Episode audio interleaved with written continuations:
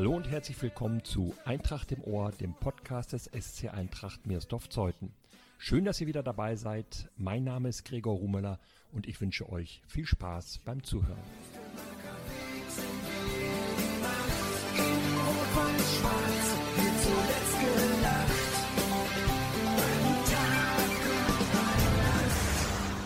Er ist seit 2020 wieder bei der Eintracht, wo er bereits in seiner Kindheit wirbelte. Er war bei Energie Cottbus, spielte dort mit der B- und A-Jugend in der Bundesliga, mit den Männern in der vierten Liga. Über den Regionalligisten Altlinike ging es zurück an den Wüstemarker Weg. Herzlich willkommen, Lukas Müller. Vielen Dank für die Einladung. Hallo. Seit einigen Tagen ist klar, dass du auch in der Saison 2021-22 für die Eintracht spielst. War das etwa eine schwierige Entscheidung für dich? Um ehrlich zu sein, war es keine schwere Entscheidung, weil es für mich eigentlich nur eine Möglichkeit gab und das war die Verlängerung hier und ich freue mich auf die nächste Saison. Die vergangene Saison ist ja für die Eintracht erst einmal ganz gut gelaufen. Sie stand am Ende in der Brandenburg-Liga auf Platz 4. Man muss natürlich auch sagen, dass die Saison sehr früh wegen Corona beendet wurde. Jetzt wäre es schön, wenn man mal eine komplette Saison sehen würde, was du so bei Energie Cottbus und anderswo gelernt hast. Natürlich, natürlich. Ähm, jeder Fußballer möchte, ähm, glaube ich, wieder auf den Platz und wir sehen uns alle auf eine komplette Saison. Und ich möchte wissen, wo ich mit dem SC Eintracht Mirsdorf-Zeuthen hingehen kann. Natürlich wollen wir nicht in die Oberliga. Ziel ist immer, ähm, dass, wir, dass wir die Klasse halten, aber so ein gesicherter Mittelfeldplatz, dass wir fünf Spieltage vor Schluss nicht mehr um den Abstieg spielen müssen, das wäre auf jeden Fall eine super Sache. Hand aufs Herz, lieber Lukas, gab es Interesse von dem einen oder anderen Club, der dich gerne verpflichtet hätte? Das Interesse war da, aber überlegt habe ich nicht. Wie funktioniert das eigentlich, wenn ein Verein dich haben will? Rufen die dann bei dir direkt an oder schalten die einen Mittelsmann ein? Früher gab es ähm, Mittelsmänner, die sich darum gekümmert haben. Heute mache ich es ähm, alleine, beziehungsweise die, die Leute melden sich persönlich bei mir, was ich auch ähm, besser finde, um den direkten Kontakt äh, gleich mal, gleich mal ähm, klarzustellen, um sich kennenzulernen. Du hast in deiner Kindheit hier schon bei der Eintracht gespielt und bist dann zu Energie Cottbus gewechselt. Erzähl doch mal, wie es dazu kam. Ich glaube, das fing alles in der vierten Klasse an, als meine Mama mich eines Tages mal mit zu einem Probetraining vom Stützpunkt Dame Spreewald mitgenommen hat. Das war damals in Ludwigsfelde. Da haben sich sozusagen die besten Spieler aus unserem Landkreis, sage ich mal, dort getroffen und haben einmal die Woche immer trainiert. Anfangs fand ich das gar nicht so cool und ich glaube, ich bin auch gar nicht so oft dort gewesen, aber irgendwann ist mir dann bewusst geworden, wie wichtig dieses Training ist und wenn ich mal wirklich Fußballprofi werden will, dann muss ich das auch so wahrnehmen. Dann bin ich dort auch öfters hingegangen und zweimal im Jahr wurde dann sozusagen auch gesichtet, dass die Landkreise auch gegeneinander gespielt haben und das war dann in der fünften Klasse so und in der sechsten Klasse wurde man Anfang des Schuljahres eingeladen zur ersten Prüfung für die Sportschulen. Die war in Schlieben. Das muss ungefähr im September gewesen sein, genau. Und dort war dann die erste Sichtung.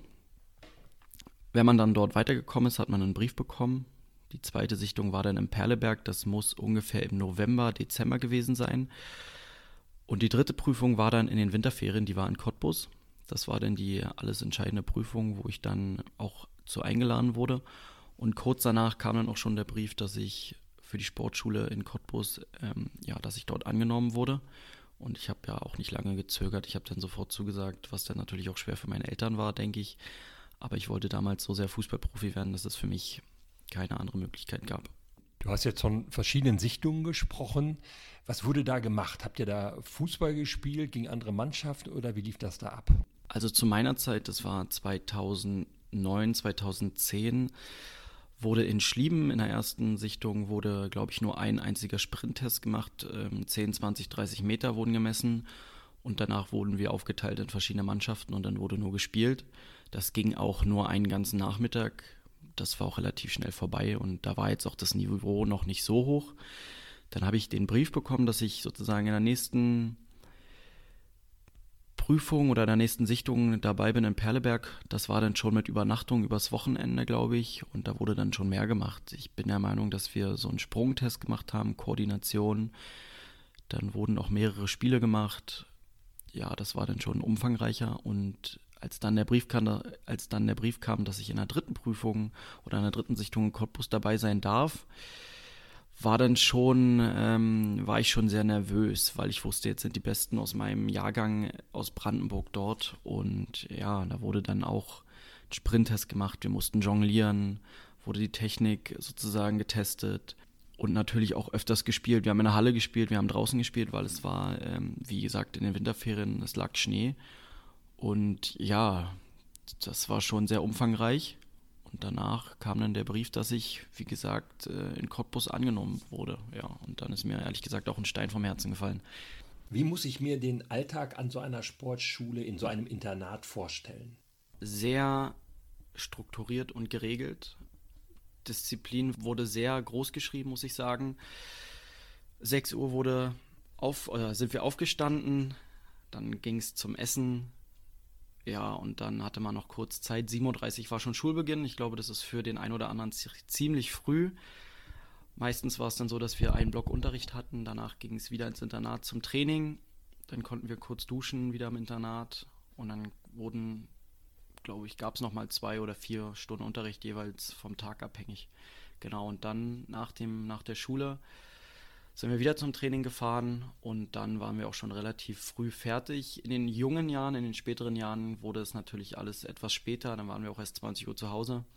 Das Positive an einer Sportschule ist, dass die Lehrer natürlich wissen, dass unser Hauptberuf eigentlich Sportler ist und nicht Schüler. Das darf ich jetzt wahrscheinlich gar nicht so sagen. Aber Hausaufgaben wurden dann nicht so, nicht so wert genommen. Du hast es eben schon mal angedeutet, wenn man einen Alltag hat, in dem der Fußball so im Mittelpunkt steht, dann denkt man ja sicherlich mal darüber nach, ob man es nicht zum Profi schaffen könnte. Ja, auf jeden Fall, sonst hätten wir das alle nicht gemacht. Also wir waren ja nicht nur, wir waren ja nicht nur Mitspieler, wir waren nicht nur Klassenkameraden, sondern wir waren Freunde und das hat sich ausgezeichnet über die Jahre. Dafür standen wir auch, glaube ich, unser Jahrgang. Und jeder von uns hatte das Ziel, Profi zu werden. Sonst wären wir nicht mit zwölf Jahren von unseren Eltern aufs Internat gegangen und hätten, glaube ich, alles stehen und liegen lassen. Hast du manchmal Heimweh nach Zeuthen gehabt? Ehrlich gesagt konnte ich mit Heimweh sehr gut umgehen, aber ich hatte mal eine Zeit, da war es sehr schlimm und das war im ersten, im ersten Jahr, in der siebten Klasse war es dann zur Weihnachtszeit. Ich war auch alleine im Zimmer, muss ich sagen. Da gab es mal ein, zwei Wochen kurz vor den Winterfe äh, kurz vor den Weihnachtsferien, da war es mal hart. Aber ansonsten muss ich sagen, bin ich damit sehr gut zurechtgekommen. Obwohl ich sagen muss, umso älter man wurde, 11., 12., 13. Klasse, hat man sich auch gewünscht, wieder zu Hause zu sein, weil man dann wahrscheinlich auch einfach das familiäre Umfeld viel mehr schätzt. Du hast dann in der B-Jugend und später in der A-Jugend in der Bundesliga gespielt. Das ist ein sehr hohes Niveau. Im Grunde ist da der Top-Nachwuchs in Deutschland unter sich. Ja, auf jeden Fall. Und ich glaube, das ist auch der Anspruch eines ähm, Nachwuchsleistungszentrums, die Jugendmannschaften immer in den höchsten Bereichen, in den höchsten Spielklassen spielen zu lassen. Einfach um die Qualität und das Niveau zu steigern. Und ich glaube, gerade Cottbus hat es in der Situation ziemlich schwer und bin trotzdem stolz darauf, dass die Jungs, die jungen Spieler sich sozusagen immer noch in dieser Liga halten und wie gesagt, am Ende, am Ende einer Woche dann nach Bremen fahren zu dürfen, Wolfsburg, Hannover, Hamburger SV, das waren schon, oder Hertha BSC auch, das waren schon tolle Ereignisse, natürlich. Waren damals bei den Gegnern ähm, Spieler dabei, die heute eine größere Rolle spielen im Fußball? Ja, eine Menge. Also ähm, Maximilian Mittelstädt ist einer, der auf jeden Fall ähm, ganz oben bei Hertha spielt. Jordan Turunaria ist noch eine andere Person. Jonathan Tah habe ich, gegen Jonathan Tah habe ich mein erstes Bundesligaspiel gemacht. Timo Werner, Julian Brandt, das sind alles Spieler, die hat man auf jeden Fall schon in den jungen Jahren gesehen, aber gegen die beiden durfte ich nicht ran. Hast du bei den Spielern, die du jetzt genannt hast, oder bei noch anderen Spielern damals schon gesehen, das kann ein ganz, ganz großer werden, das kann ein echter Star werden? Zu 100% Timo Werner. Wir waren mit der Landesauswahl beim B- oder A-Jugend Meisterschaftsspiel Und da gab es eine Situation, die Timo Werner so raffiniert gemacht hat, da habe ich mir gedacht, ähm, der wird auf jeden Fall Profi. Der ist mit einer Geschwindigkeit von den Innenverteidigern weggelaufen und wenn man dann wusste im Nachhinein, dass das Timo Werner ist und wenn alle sagen, der wird Profi und jetzt sieht man ihn bei Chelsea sozusagen auf dem Platz, dann weiß man ganz genau, die Leute hatten recht. Bist du traurig darüber, dass du es am Ende nicht zum Profi geschafft hast? Traurig nein, aber ich hätte es mir natürlich gewünscht. Jetzt, äh, wenn man ein paar Jahre vergehen lässt, weiß man ganz genau, woran es lag. Das ist klar. Man hat auch relativ früh damit abgeschlossen und es war auch echt einfach, ehrlich gesagt, weil man trotzdem schon irgendwie das ein oder andere Geld mal verdient hat. Klar hätte man mehr Geld verdienen können, aber da sind natürlich ähm, persönliche Gründe auf jeden Fall äh, entscheidend für. Du hast noch bei den Männern gespielt in Cottbus und dann drei Jahre in Altklinike. Beide Vereine sind in der vierten Liga. Und 2020 bist du dann wieder zur Eintracht gekommen in die sechste Liga. Was hat am Ende dazu geführt?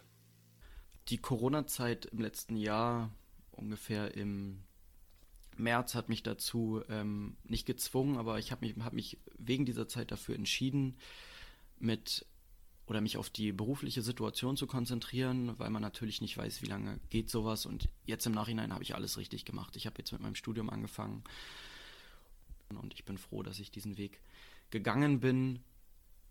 Der wichtigste Grund ist auf jeden Fall die berufliche Situation, weil man natürlich ähm, mit 28, 29 von Jahr zu Jahr seinen Vertrag verlängern kann, aber ob denn so das richtige Geld dabei rumkommt, das weiß man natürlich nicht.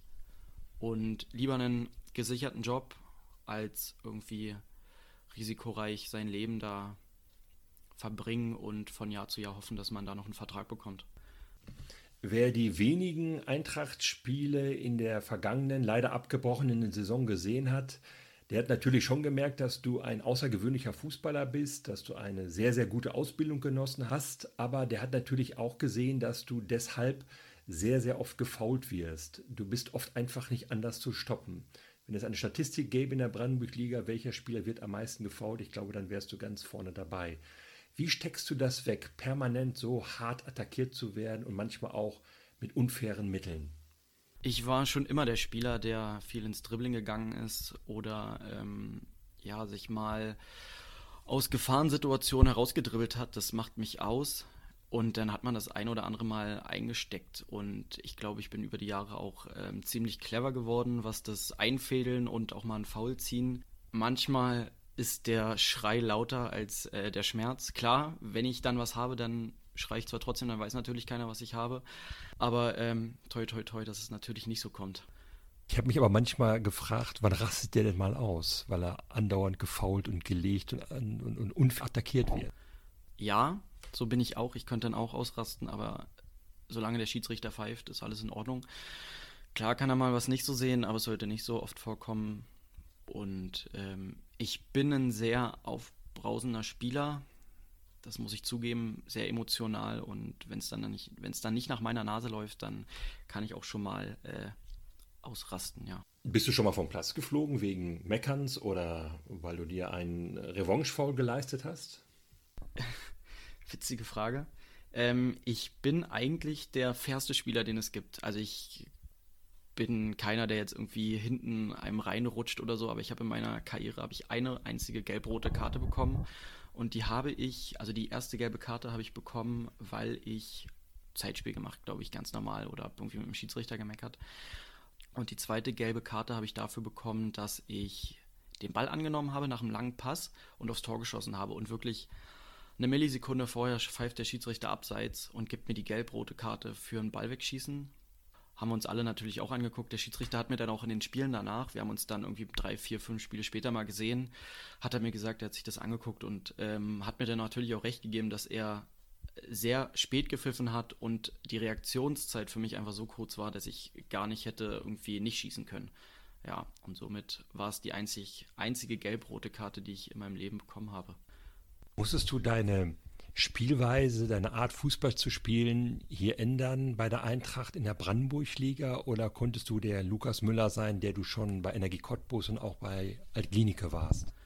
Ich glaube, ich musste mich nicht ändern. ich kann mich auch gar nicht ändern und ich will mich auch gar nicht ändern, weil ich ja sonst ein ganz anderer Spielertyp bin.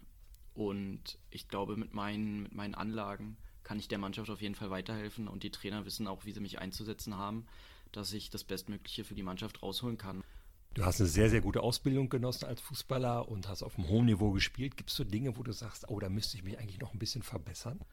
Ja, das meine ich mit den persönlichen Gründen, warum es dann wahrscheinlich nicht ähm, für für den Sprung zu den Profis geschafft hat. Ich bin ähm, sehr klein und muss dementsprechend in körperlichen Situationen, in körperlichen 1 gegen 1 Situationen ähm, natürlich auch robust gegen einen 1,90 Meter Innenverteidiger ähm, mich gegenhalten und habe immer wenig für meinen Körper getan. Ich bin wenig in Kraftraum gegangen, vorm Training, nach dem Training. Hab, das ist auf jeden Fall Punkt Nummer eins, wo ich sage, da könnte ich mich ähm, drum kümmern. Punkt Nummer zwei, wahrscheinlich das allgemeine Defensivverhalten. Also ich bin ein absoluter Offensivspieler. Mich hat man mal versucht, auf die Linksverteidigerposition zu stellen. Das ist absolut gescheitert, einfach weil ich wahrscheinlich kein Talent dazu hatte. Einfach auch im Kopf hat es bei mir schon angefangen. Ich war, ich war Stürmer, dann wurde ich Außenbahnspieler und dann wollte ich nicht noch Außenverteidiger werden. Ich bin geil auf Tore, beziehungsweise die vorzulegen ich will kein Verteidiger sein. Ich kann nicht verteidigen, ich kann keine Zweikämpfe führen. Ich versuche es natürlich und ähm, bin immer froh über Hilfe der Mitspieler. Deutschland kann in diesem Jahr Europameister werden und du kannst Weltmeister werden. Du machst mit bei der ähm, Fußballtennis-WM in Rüdersdorf.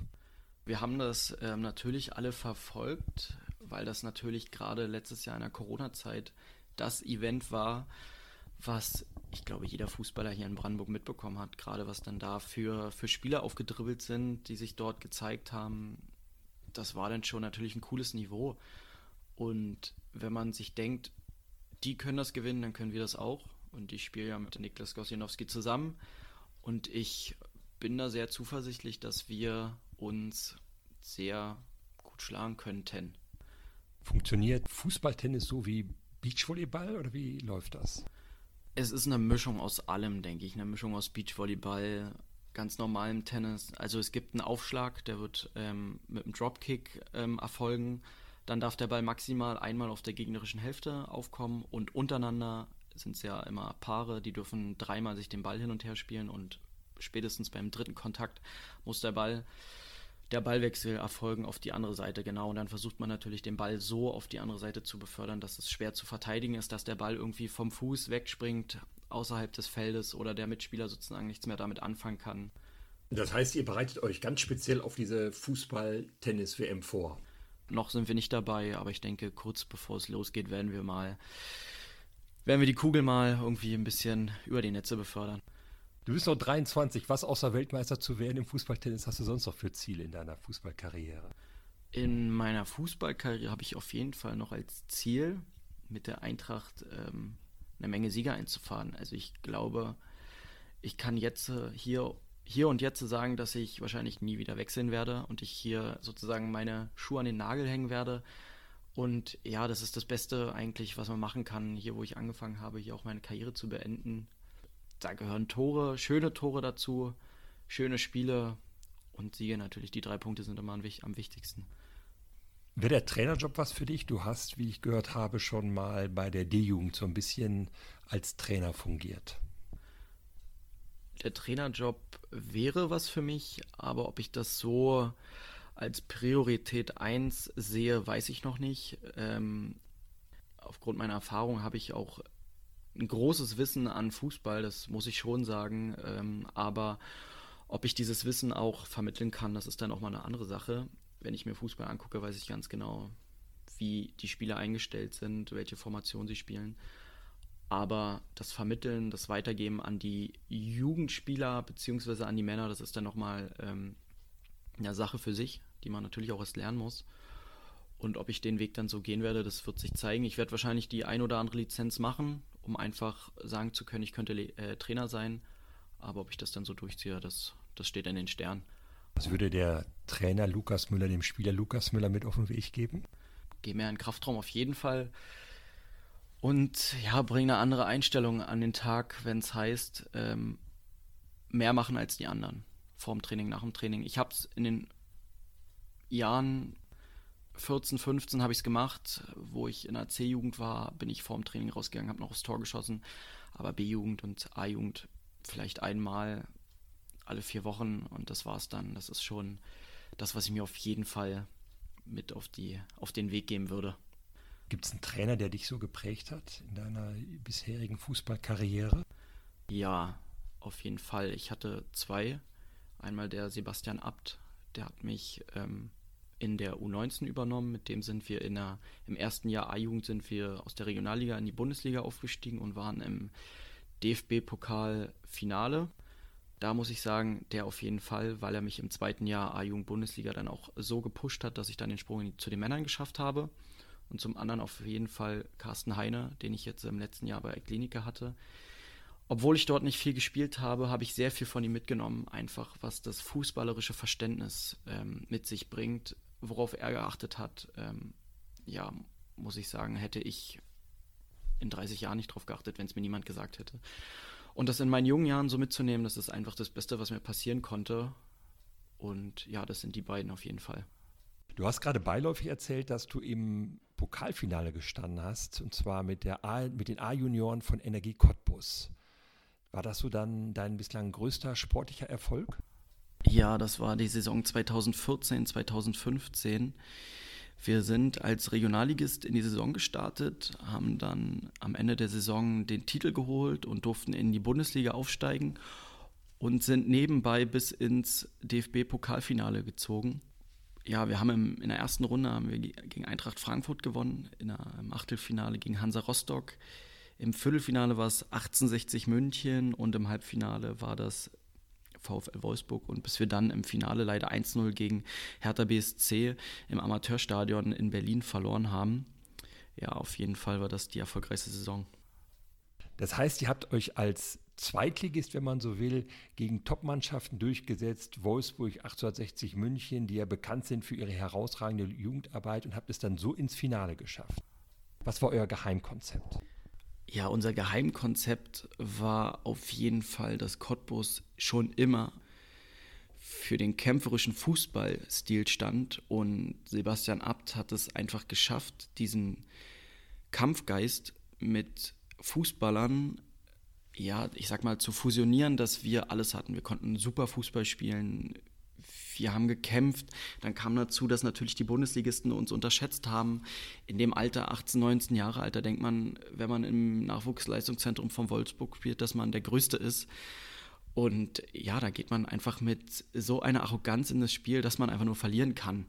Das ist klar und wir haben das einfach ausgenutzt. Äh, dazu kam, dass wir, glaube ich, in jedem Spiel in den ersten fünf Minuten 1-0 in Führung gegangen sind und auch jedes Spiel mit einer Führung dann in die Pause gegangen sind und bis auf Wolfsburg, da lagen wir dann 2-1 hinten, dann haben wir das 2-1, äh, das 2-2 gemacht und im Elfmeterschießen vor 1000 Zuschauern hat dann unser Spieler getroffen und alle Zuschauer gefühlt sind auf uns los. Es war eine riesen, ja, ein riesen, ein riesen Feier. Alle, es, man konnte die Spieler gar nicht mehr erkennen. Die Trikots wurden ausgezogen. Ich glaube, einige sind sogar verloren gegangen, weil die Zuschauer, die Fans sich so, das sozusagen als Erinnerung mitgenommen hatten.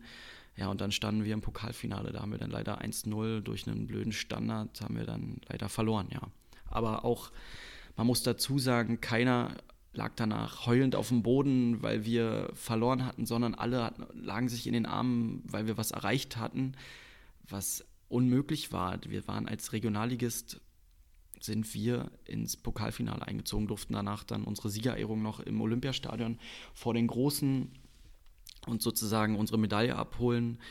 Dort war dann, äh, hat dann Dortmund gegen Wolfsburg gespielt und das war, ja, das war einfach ähm, ein Tag, den werde ich nie in meinem Leben vergessen. Vor 40.000 Zuschauern schon, glaube ich, um 18 Uhr oder so oder um 17 Uhr haben wir unsere Medaille abgeholt vor der Ehrentribüne.